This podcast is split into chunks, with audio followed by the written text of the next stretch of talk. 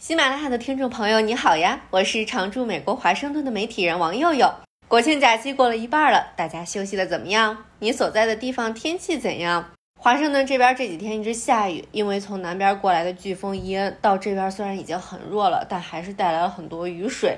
佛州、南卡这些地方受飓风的影响非常大。今天的最新统计，飓风伊恩在佛州已经造成了至少一百人死亡。美国联邦紧急事务管理局局长克里斯维尔今天说，正在监测飓风伊恩对保险业的影响，估测这场飓风造成的损失将是灾难性的。仅佛州和南卡就需要几百亿美元用于灾后恢复。美国总统拜登准备这周三去佛州视察灾后情况，而今天他带着第一夫人吉尔和美国联邦紧急事务管理局局长克里斯维尔跑去了波多黎各视察。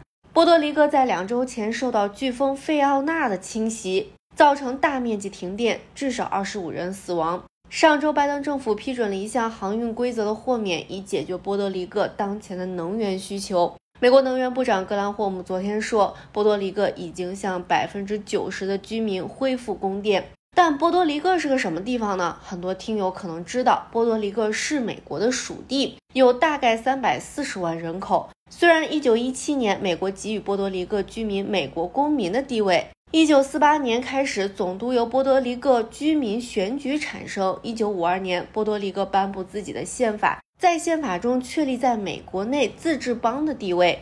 一九九七年，美国在波多黎各举行全民公投，否决作为美国第五十一个州加入联邦的议案。所以，波多黎各人虽然拿的美国护照，但他们是没有办法参与美国选举的。那为什么美国总统拜登今天跑去波多黎各视察飓风费奥纳造成的损失，还宣布联邦政府将提供六千万美元的援助，帮助波多黎各的灾后恢复呢？We came here in person to show that we're with you. All of America is with you as you receive and recover and rebuild. I'm confident. uh, to, uh, I'm confident we're going to be able to do all you want, Governor, and I'm committed to this island.